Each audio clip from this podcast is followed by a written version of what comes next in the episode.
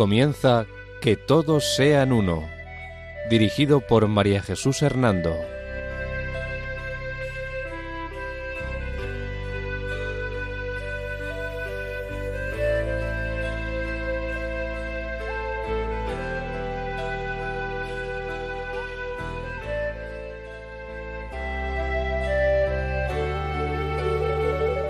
Buenas tardes, queridos oyentes de Radio María.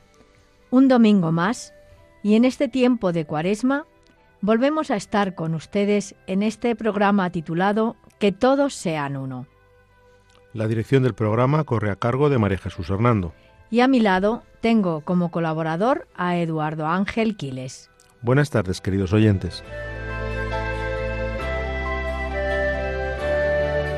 Este va a ser el sumario de la segunda parte sobre la religión judía. La moral en el judaísmo.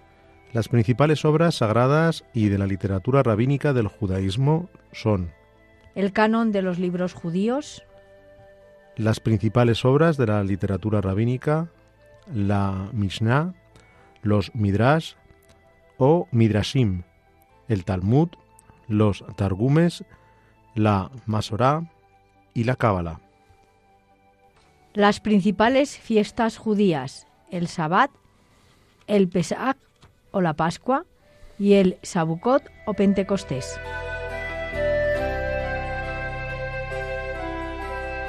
Los autores o fuentes en las que nos vamos a basar para hablar sobre la religión judía son García Barón, Bright, Baber, Levinas, Neusner, Skeptiker, Skollen, Penna, Soli, Espadafora, Rávena, Gonzalo Maeso y Sainz Vadillos. María Jesús, en el primer programa sobre el judaísmo nos hablaste sobre la identidad del judaísmo respecto de otras religiones, las características principales del judaísmo, sobre el judaísmo como religión revelada, su esperanza mesiánica y sobre quién puede pertenecer a esta religión. También nos hablabas sobre la historia del judaísmo y sobre cómo su vida interna es el reflejo de su espiritualidad e idiosincrasia. Hoy, tal como hemos desarrollado en el sumario del programa, entre otros aspectos, has indicado que íbamos a hablar sobre la moral del judaísmo. ¿Qué puedes decirnos sobre este tema? Pues sobre este tema deseo comenzar diciendo que la religión judía, en la forma representada por el yavismo, con su minuciosa reglamentación mosaica, conforme aparece en la Torá o Pentateuco, y fuertemente vinculada con la alianza entre Yahvé y su pueblo, constituye el credo nacional y es el alma y nervio de toda la historia del pueblo de Israel. A lo largo de los siglos, los profetas, sacerdotes y supremos jerarcas confirmaron y, co complementaron los estatutos y prescripciones durante la época bíblica hasta la catástrofe nacional del año 70 después de Jesucristo. Eh, la religión mosaica, eh, Eduardo, marca la importancia perpetua de Israel a través de los siglos.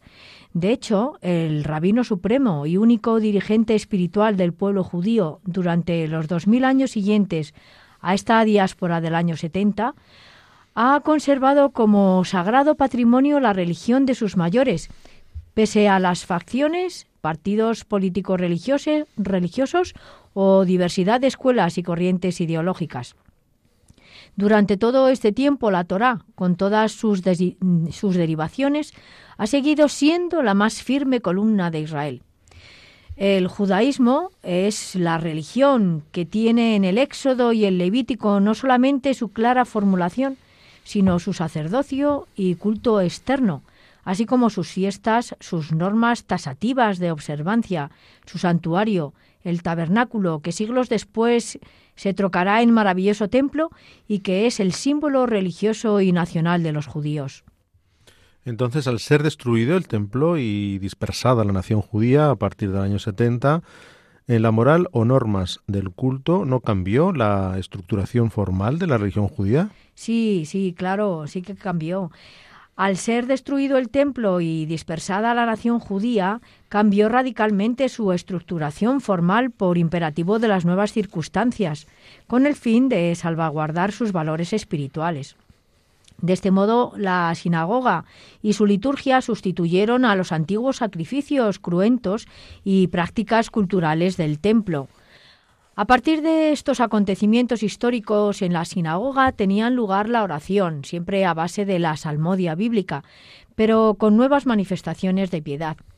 Ahora bien, en esta nueva situación, al igual que en el pasado, en el judaísmo siguen siendo importantes los ayunos y las limosnas como instrumentos de caridad y solidaridad con el prójimo. En esta moral, además, también tienen una gran ley oral plasmada en la Mishnah y sus vastos comentarios que forman los dos Talmudes, que son fuentes de una inmensa floración jurídica. Importantes son asimismo las, la cábala, los baldores o rituales de culto y los poemas religiosos. Las instituciones mosaicas siguen en pie, ampliadas o modificadas en numerosos casos con las tradiciones señor aludidas en los evangelios y como base tanto religiosa como social. Imagino que en todo ello seguirá siendo fundamental la observancia del Sabbat. Así es, Eduardo. En esta nueva situación persiste inconmovible la observancia del sábado. Este precepto quizá ha salvaguardado más que ningún otro la religiosidad y el vigor espiritual y corporal de Israel en la diáspora. ¿Y se fijaron también nuevos preceptos a partir de la diáspora para el pueblo judío? Pues de esta ley mosaica, la eh, sutileza rabínica, basándose en la Torá, elaboró, mm, fíjate, 613 preceptos o miswot. De ellos, 248 se llaman positivos y los 365 restantes negativos. La enumeración de todos ellos puede verse en lo que se llama el Código de Maimónides. Por otra parte, la actividad del pueblo judío aguzada por el estudio constante del Talmud, con sus interminables discusiones y las lucubraciones cabalísticas, el contacto con la filosofía y la cultura de otros pueblos y la milenaria convivencia en el cristianismo y el islam han hecho aflorar nuevas ideas en determinados pensadores y esferas del judaísmo. Y respecto del desarrollo de la teología judaica a partir del año 70, ¿qué puedes decirnos?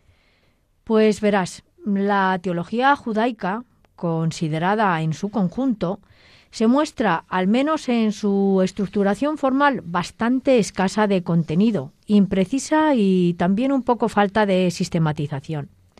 Esta teología no aborda muchos problemas capitales o lo hace de modo vacilante y oscuro. Dentro de lo poco que tiene se encuentran los principios dogmáticos fundamentales y más conocidos. Son lo que se llaman los trece artículos de la fe de Maimónides en su comentario a la Misná, eh, que también se llama Tratado de Sanedrín décimo, o vamos, lo dice en este texto, ¿no?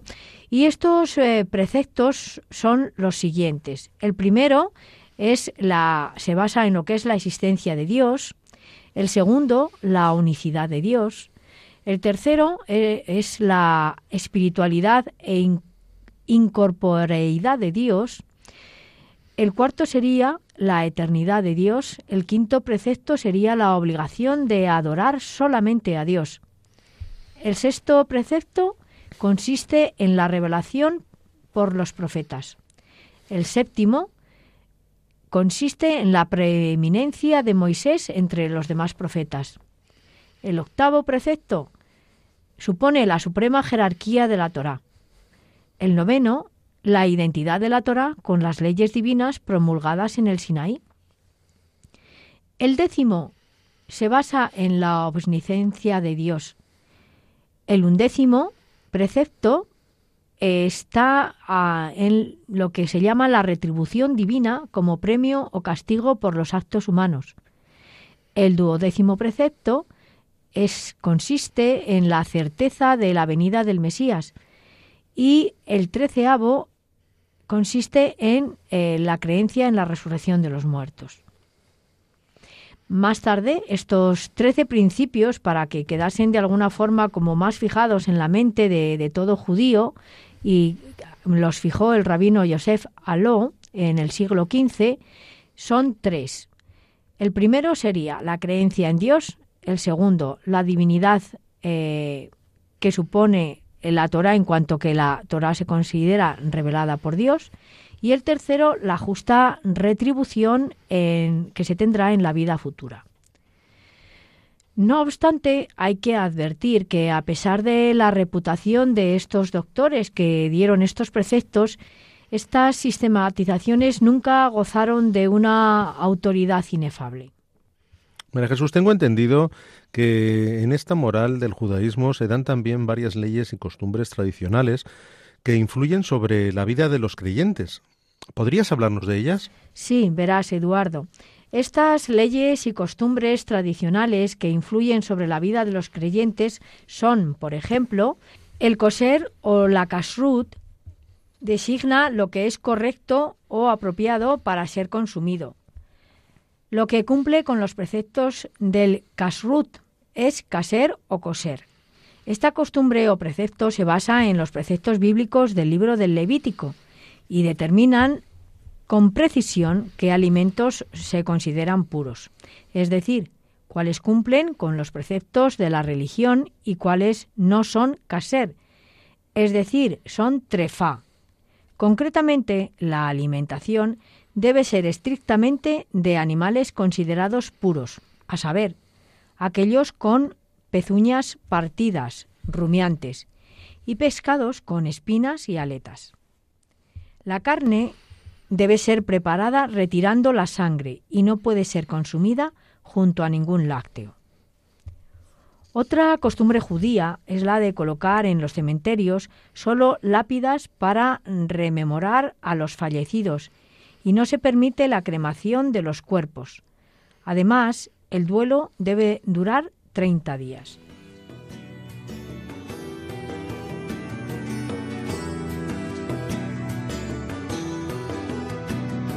La cosa empezó en Galilea. Allí fue su mirada y el encuentro. Allí fue su llamada, la tarea de ir cambiando el mundo desde dentro. No temáis, miedo no tengáis, que nada os espante. Con vosotros está, sabed que Cristo va, Cristo va, Cristo va por delante. Con vosotros está Sabed que Cristo va, Cristo va, Cristo va por delante.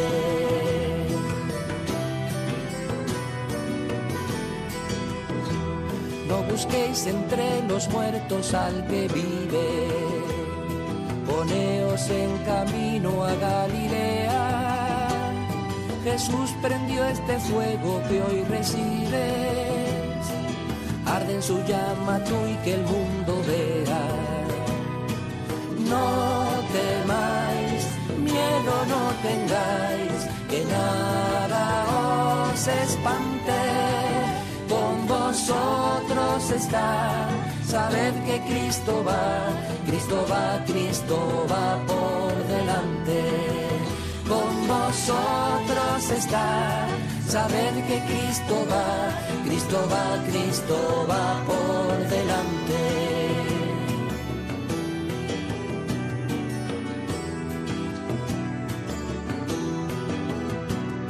La cosa empezó en Galilea, que es principio, memoria y horizonte. La barca surca aún por la marea, echando al mar las redes en su nombre. No temáis, miedo no tengáis, que nada os espante con vosotros está. Sabed que Cristo va, Cristo va, Cristo va por delante. Con vosotros está. Sabed que Cristo va, Cristo va, Cristo va por Les recordamos que pueden escribirnos al correo electrónico que todos sean uno arroba radiomaria.es, todo junto y con letra minúscula. Repetimos, que todos sean uno arroba radiomaria.es. por cada aldea, llevada al fin del mundo cosa que empezó en Galilea. María Jesús, en el sumario del programa nos decías también que nos ibas a hablar sobre las principales obras sagradas y literatura rabínica del judaísmo. ¿Podrías, por favor, abordar ahora este tema? Claro que sí, Eduardo. Como bien sabes, los judíos otorgan un papel fundamental al libro sagrado, que es la Biblia. Vamos a ver, lo primero, cuál es su canon, es decir, los libros que los judíos consideran inspirados por Dios. Sí, por favor, ¿qué nos puedes decir sobre ello? Pues verás, después de la destrucción de Jerusalén, los responsables religiosos del judaísmo se preocuparon de asegurar la continuidad de la fe de aquellos hebreos que se dispersarían por todo el mundo. Para ello era esencial el concretar oficialmente o canónicamente la lista de los libros en los que se reconocía la fe de Israel y así se hizo a finales del siglo I después de Cristo. Esto provocó una primera distinción entre libros canónicos y libros apócrifos. Este trabajo se realizó en Palestina. Por otra parte, en Alejandría, donde vivían unos 100.000 judíos, en torno a esas mismas fechas se llevaba a cabo la famosa traducción de la Biblia al griego. Esta traducción de la Biblia griega es conocida como la Septuaginta o Biblia de los setenta, por creer que la habían realizado setenta sabios, y destinada a todos los judíos de lengua griega. Esta Biblia es una antigua recopilación en griego o koiné de los libros hebreos y arameos de la Tanaj o Biblia hebrea y otros libros, incluidos algunos escritos originalmente en griego. ¿Y hay coincidencia entre la lista de libros canónicos de Palestina y la de Alejandría? Pues si comparamos ambas listas, vemos que no hay coincidencia.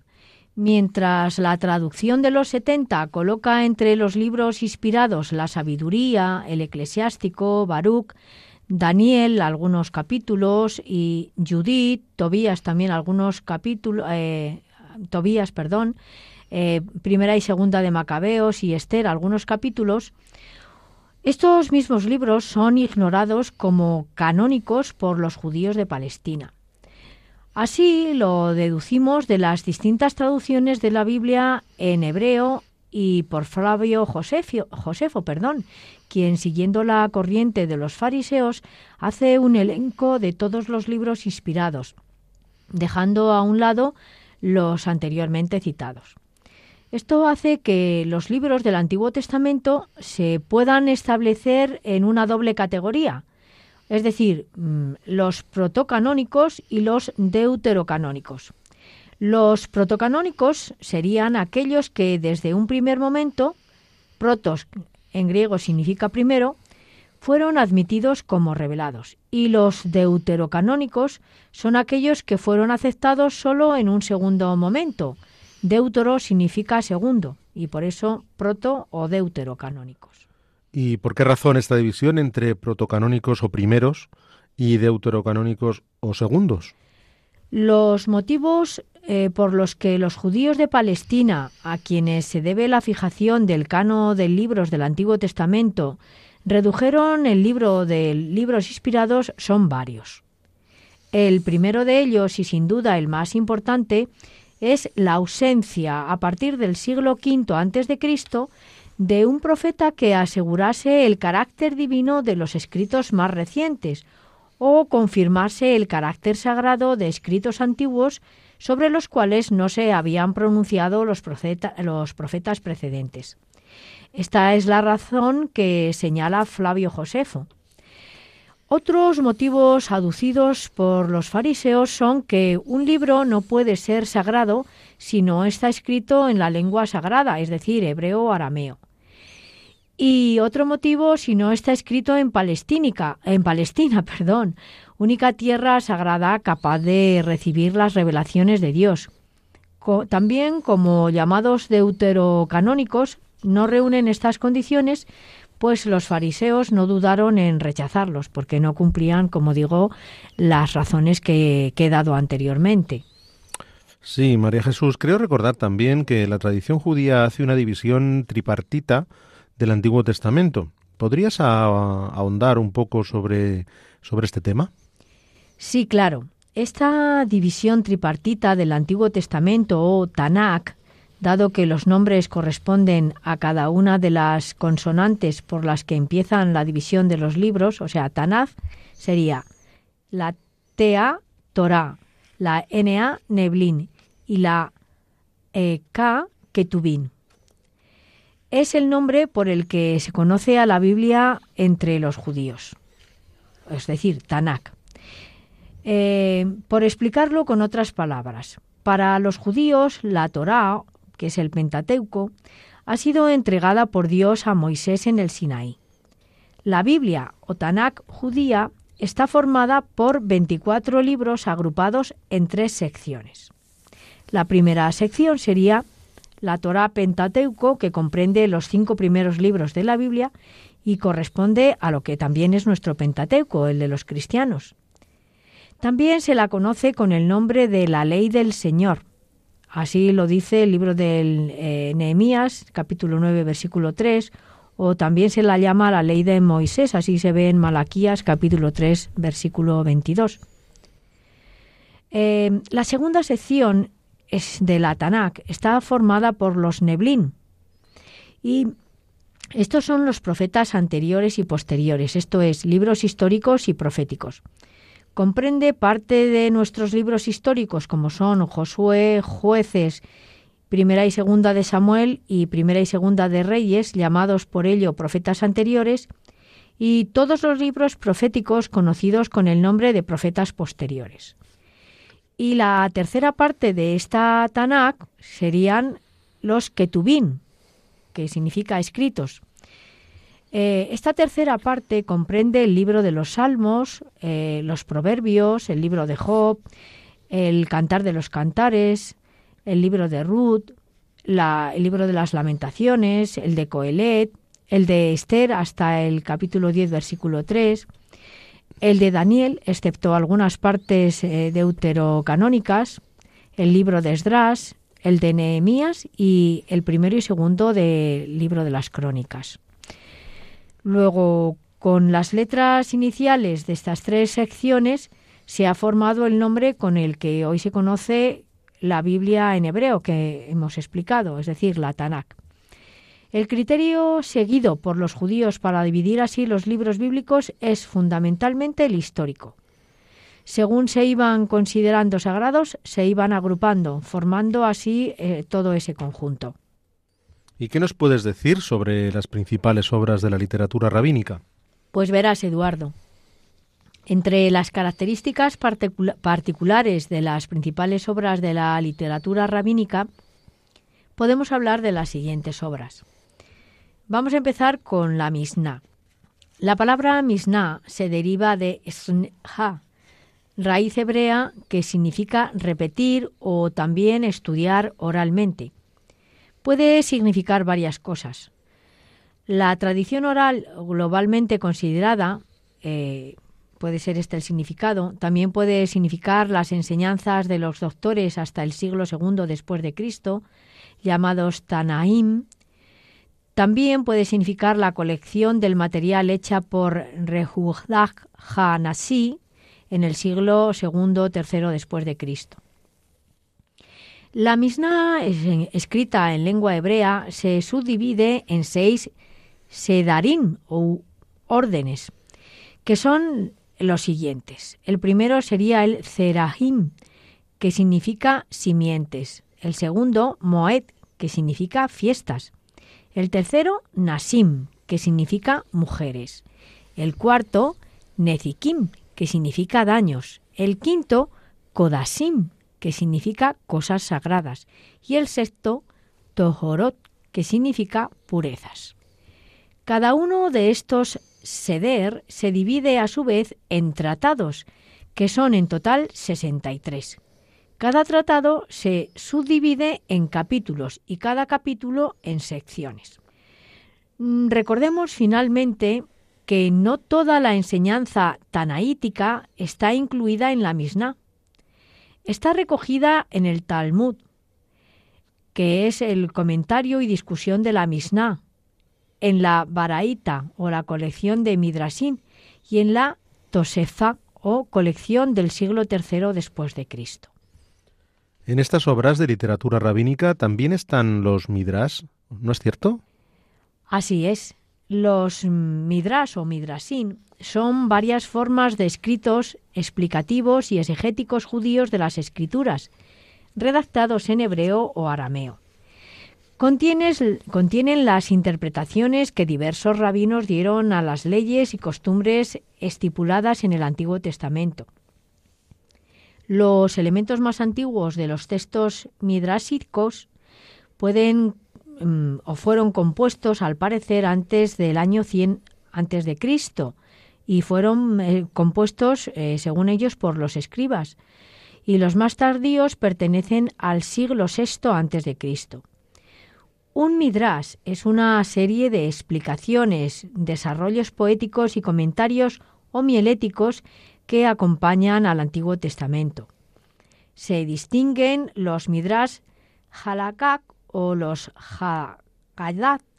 Los primeros acompañan a la Torá, como por ejemplo Melquita, Sibra y Sibre y los segundos a la Torá, y los Melilok o escritos como el Midrash Rabá y el Gran Midrash.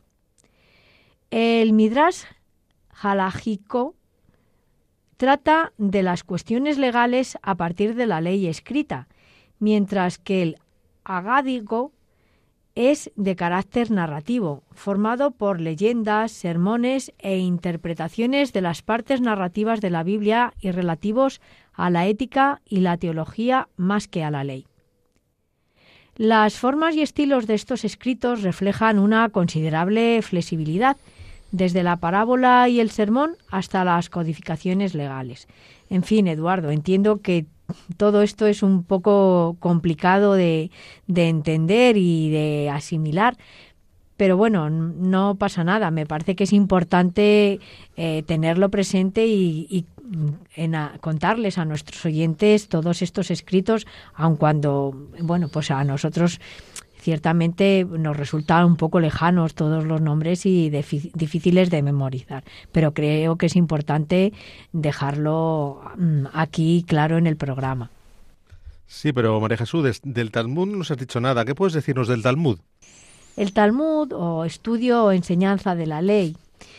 Eh, este texto encierra las ideas de enseñanza, instrucción, estudio, lección, ley, precepto, libre interpretación o argumentación, así como doctrina, ciencia, saber, conocimiento, deducción de un texto bíblico, como ves, una amplitud de elementos, ¿no? Es lo que, lo que encierra el Talmud. En definitiva, el Talmud es como una amorfa enciclopedia de todos los conocimientos humanos o como un código universal del pueblo hebreo en la diáspora, donde quiera que sus comunidades se hallasen radicadas y su libro representativo al que ha de ajustarse su vida y su conducta. Para todo esto le servía el Talmud. Desde la Biblia inspirada por Dios, el Talmud es el gran libro del judaísmo postbíblico y ha sido creado por los rabinos y maestros judíos, que ha ejercido durante siglos en este pueblo una influencia poco menor y en algunos aspectos mayor incluso que la misma Biblia. Sí, tengo entendido que los targumes también forman parte de esta literatura rabínica. ¿De dónde viene este nombre? Este término arameo equivale a la, al término traducción y se aplica a las diversas versiones arameas de la Biblia. Cuando el hebreo dejó de ser la lengua hablada en Palestina, sustituida por el arameo, fue necesario que tras la proclamación de la palabra de Dios en las sinagogas se hiciera su traducción para el pueblo. Esto se hacía mediante una paráfrasis que incluía, junto con el texto, un esbozo de interpretación. María Jesús, nos has hablado de la Mishnah, los, los el Talmud, los Targumes y, de la Masorá. ¿Nos puedes, ¿Qué nos puedes decir sobre la Masorá? Sí, verás, Eduardo. El término hebreo Masorá deriva de la raíz masar, con el significado de transmitir, y equivale en castellano al trabajo de conservar íntegro el texto hebreo de la Biblia. Cuando hablamos de Masorá, nos estamos refiriendo al texto masorético, en alusión a que ha sido transmitido de generación en generación con todo cuidado en la transcripción. Ya en el siglo II la tradición oral había establecido el texto consonántico y la pronunciación de manera tan firme que no se conoce cambio alguno desde entonces. María Jesús, tengo también mucho interés en que nos hables sobre la cábala, este texto, la verdad, atrae mucho mi curiosidad, porque ¿qué puedes decirnos de él? Vaya, Eduardo, me alegra tu curiosidad por la cábala judía. Verás, la cábala es eh, una ansia de algunos judíos por conocer y entender la divinidad a través de una sucesión de preguntas infinitas que se destilan de la interpretación de los textos bíblicos. Cada respuesta, sin embargo, es discutible y cada afirmación es siempre objeto de un nuevo debate.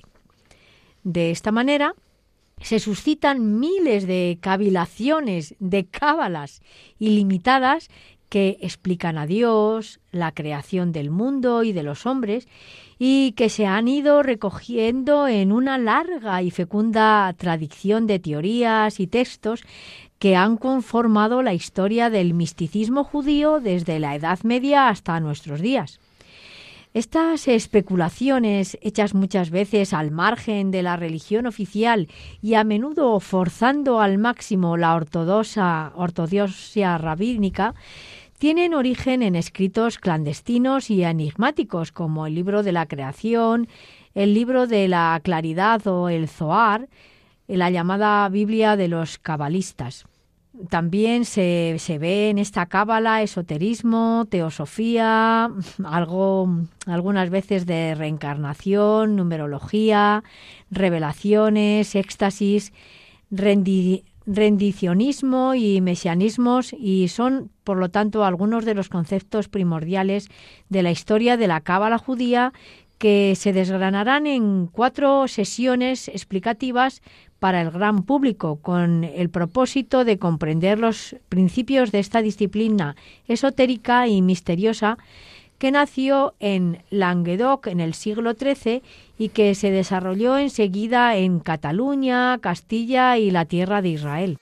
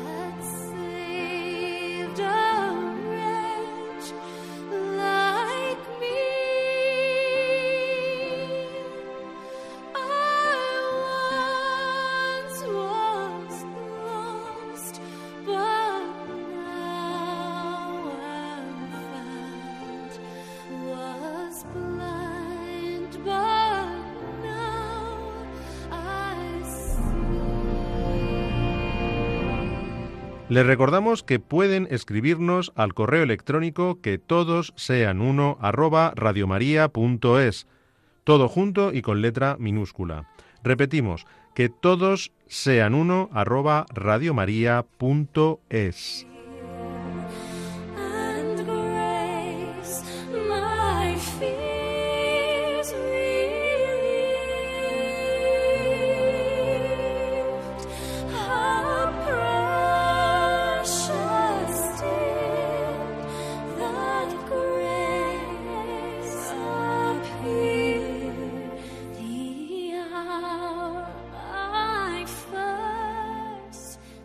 María Jesús, en el sumario nos decías que ibas a comenzar a hablar sobre las principales fiestas judías. ¿Qué puedes decirnos sobre ellas?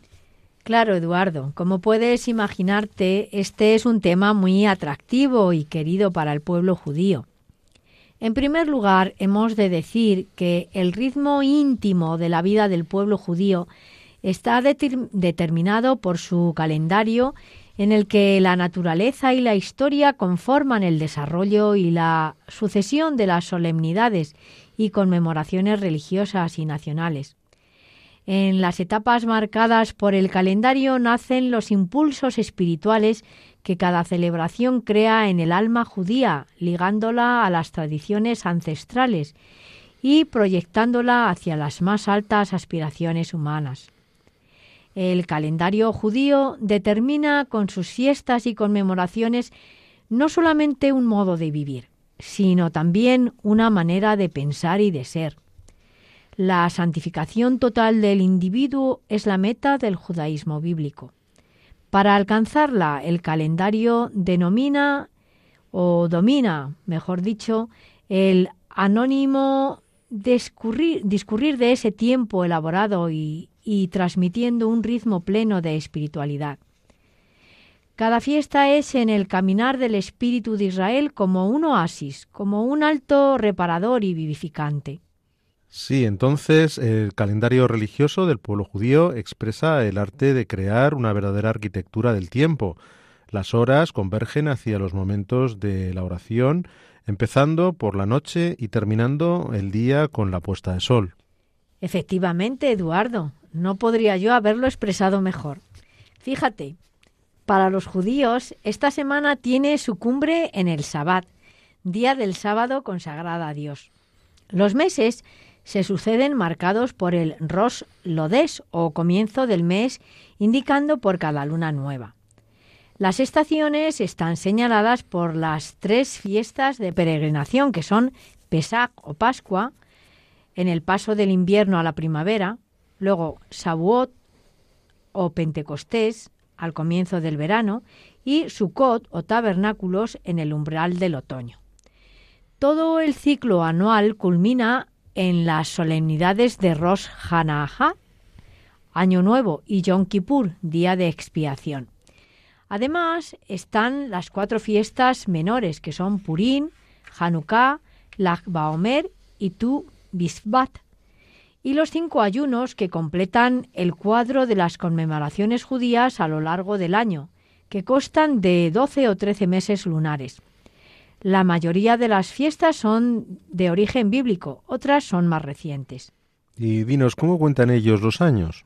Pues los años se suelen contar a partir del primer mes del otoño, pues según el cómputo tradicional, los judíos celebraron en octubre de 1971 la entrada del año 5732 de la creación. Sin embargo, el primer mes, según la Biblia, se situaría en el comienzo de la primavera. Así lo manifiesta el libro del Éxodo en el capítulo 12, versículos del 1 al 2.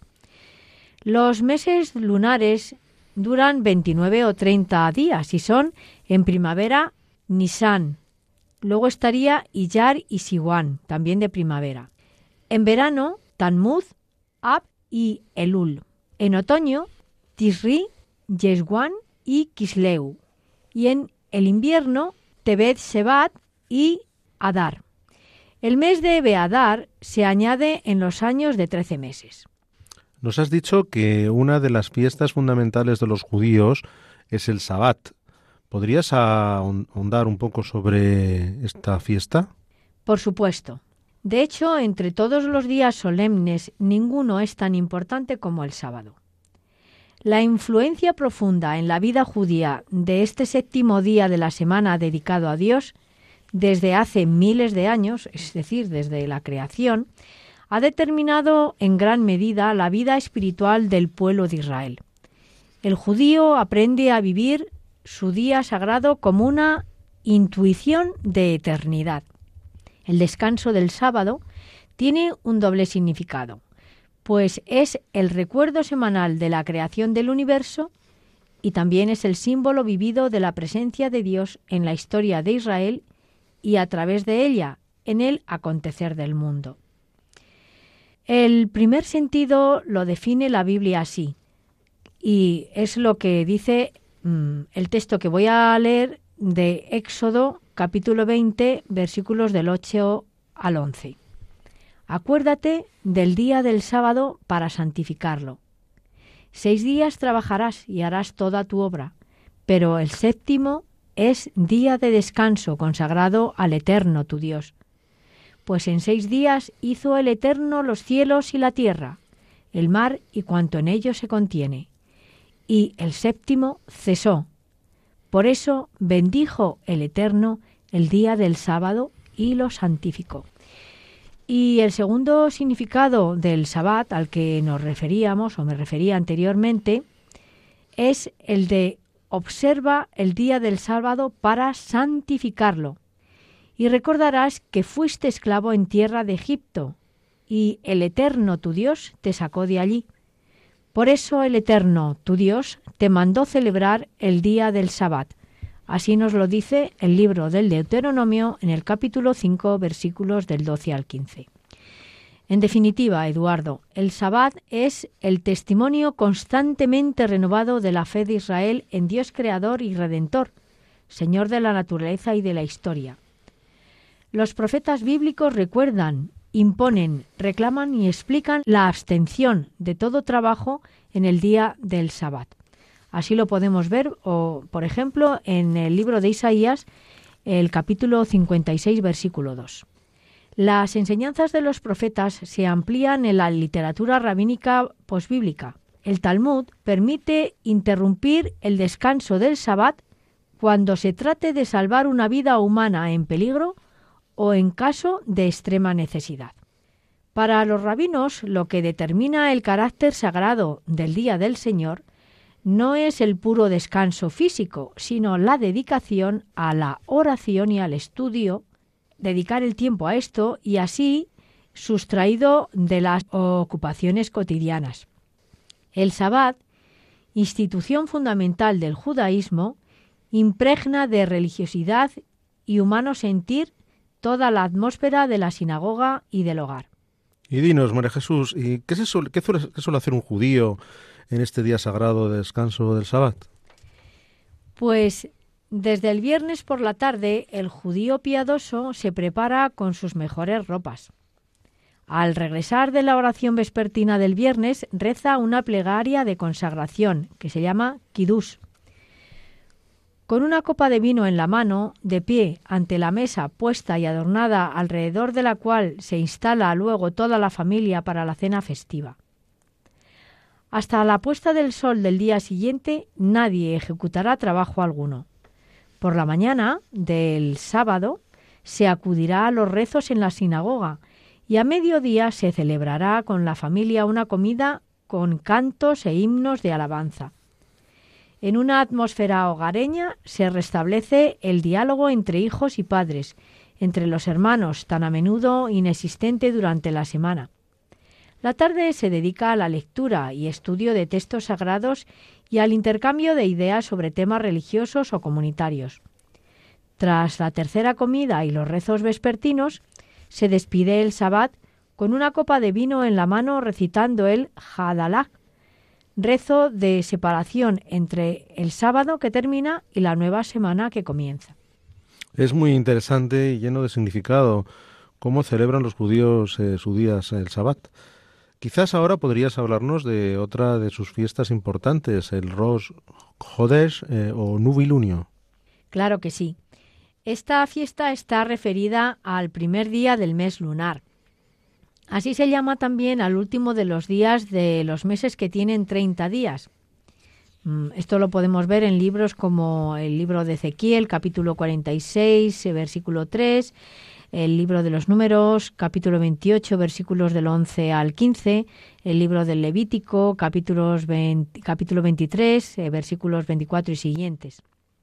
Esta fiesta del novilunio se celebra particularmente en la sinagoga, en el marco de los tres servicios religiosos cotidianos, con plegarias e himnos adecuados y una bendición especial que se pronuncia al aire libre en la noche del cuarto creciente de la luna, mientras se alaba a Dios como creador de todos los astros y del universo entero.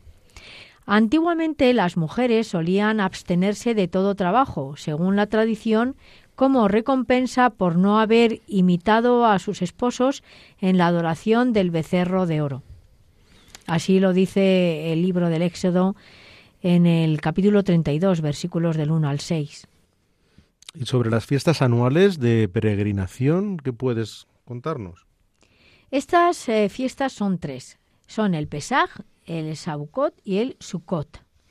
Y conmemoran la peregrinación al Templo de Jerusalén prescrita en el Antiguo eh, Testamento. Así lo dice el libro del Deuteronomio número 16, eh, capítulo 16, versículo 16. Leo. Eh, sobre este texto. Tres veces al año, todo varón de entre vosotros se presentará delante del Eterno, tu Dios, en el lugar que él haya elegido, en la festividad de los ácimos, en la de las semanas y en la de los tabernáculos. Con la destrucción del templo, estas fiestas cuya celebración se modificó forzosamente, siguieron constituyendo, sin embargo, un cierto lazo de unión entre el pueblo de Israel y su tierra santa, así como entre el judío de cada época. Tanto como el Sabbat, estas fiestas denominadas también Moadm, etimológicamente citas con Dios, recuerdan y hacen más sensible la presencia divina en la vida de los judíos fieles. Sí, María Jesús, por favor, a ver si puedes extenderte un poco más en explicar cada una de estas tres fiestas de peregrinación. Pues eh, comenzando por el Pesach, que significa paso, decirte que esta fiesta recuerda el paso del ángel de Dios por encima de, las casas de los israelitas para preservarlos de la última plaga que se abatió sobre Egipto cuando el faraón les negó la libertad a los hebreos. Esta es también la fiesta del Cordero Pascual, que marcó el éxodo en el relato bíblico. Desde aquel acontecimiento, Israel se asentó y consolidó como pueblo.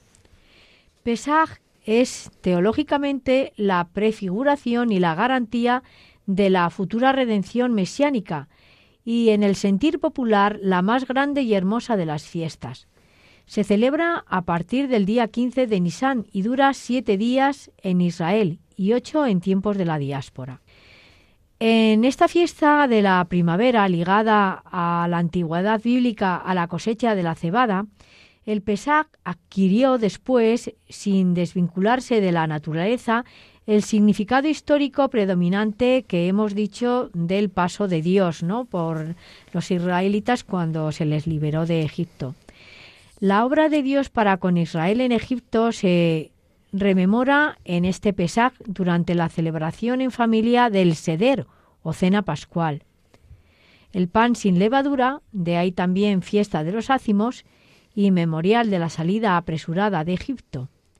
Este pan sin levadura sustituye desde la cena de la primera noche hasta el fin de la Pascua al habitual pan con levadura, el cual se elimina la víspera del Pesach con una ceremonia llamada Bedikat Hamet o revisión general de todas las cosas para deshacerse de todo el Hadmet o los alimentos que pueden contener levaduras antes del Pesach y que pueden estar en armarios, ropa, bolsos, eh, en el coche, etc. En el ritual doméstico del Seder participa toda la familia. En la mesa están los alimentos simbólicos, hierbas amargas o mayor, y las bolas de frutas y especias que se llaman jaroset. Estas, simulando al barro, recuerdan la amargura y dureza de la esclavitud a la que Israel fue sometida en Egipto. El relato de la, de la liberación está contenido en la Haggadah, cuya lectura se hace antes de cenar. El Benjamín de la familia, eh, o el más pequeño de los niños presentes, hace las cuatro preguntas rituales, eh, que son mm, diferentes esta noche de las demás. Y estas preguntas son, por ejemplo, ¿por qué esta noche comemos únicamente el pan sin levadura? Otra pregunta, ¿por qué esta noche comemos especialmente hierbas amargas? Otra pregunta, ¿por qué esta noche untamos los alimentos en vinagre? Y la última, ¿por qué esta noche nos sentamos reclinados a la mesa? El padre y los demás comensales contestan leyendo y explicando el texto de la Haggadah, el cual se inspira en la narración bíblica del Éxodo y sus glosas y comentarios talmúdicos y rabínicos, alusivos a la milagrosa salvación de Israel y a la prometida en el futuro para toda la humanidad. En este pasaje van apareciendo las figuras sobresalientes de la gran historia de Israel, los patriarcas, los israelitas esclavizados, sus feroces capataces egipcios, el obstinado y cruel faraón y por fin el pastor liberador, Moisés, el enviado de Dios. Durante el seder, la puerta debe estar abierta y debe haber una silla vacía frente a una copa llena de vino, esperando la llegada de Elías, el profeta errante. En esta noche del Pesach, todo judío que esté alejado de su hogar encontrará una familia judía para pasarla, pues además todas las familias se disputarán, el honor de recibir a esa persona alejada de su hogar con la secreta esperanza de que el huésped sea en realidad una transfiguración del anhelado profeta Elías, anunciador de la proximidad de los prometidos tiempos mesiánicos. Es interesante, Eduardo, notar que en la mayor parte de los servicios religiosos en la sinagoga solo se recita parte del Halel o alabanza que se suele leer completa en las demás fiestas. Pues cuenta una leyenda que los israelitas, tras el paso milagroso del mar de los juncos, entonaron una canción de alabanza a Dios mientras sus perseguidores se ahogaban en las aguas. Cuando la corte celestial quiso unirse al coro, una voz desde las alturas exclamó Mis criaturas se están ahogando en el mar y vosotros estáis cantando. Desde entonces, y para dedicar un piadoso recuerdo al enemigo derrotado, la liturgia del Pesach se ve apuntada en parte de su máxima expresión de alegría. Muchas gracias, María Jesús, por la explicación. Ahora, antes de finalizar, vamos a hacer una pequeña pausa musical.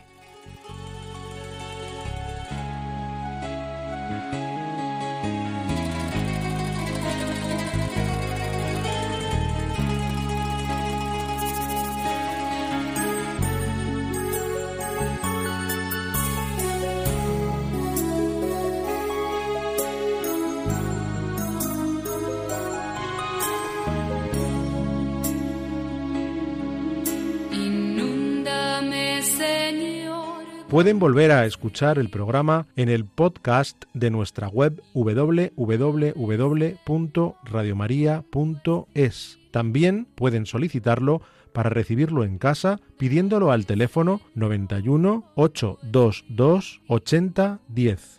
Asimismo, a través de la web www.radiomaria.es es barra inclinada pedidos guion medio de guion medio programas o por correo electrónico a la siguiente dirección pedidos de programas arroba radiomaria.es escrito todo junto y con letra minúscula.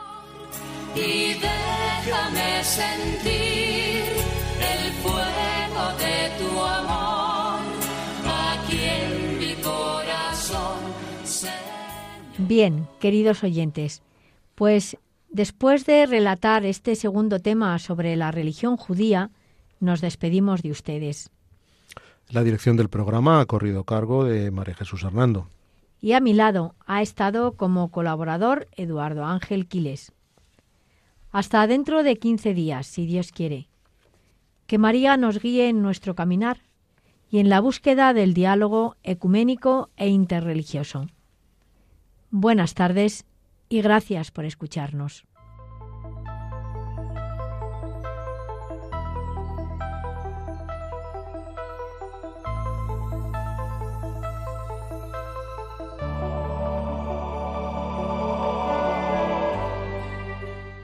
Han escuchado Que todos sean uno, un programa dirigido por María Jesús Hernando.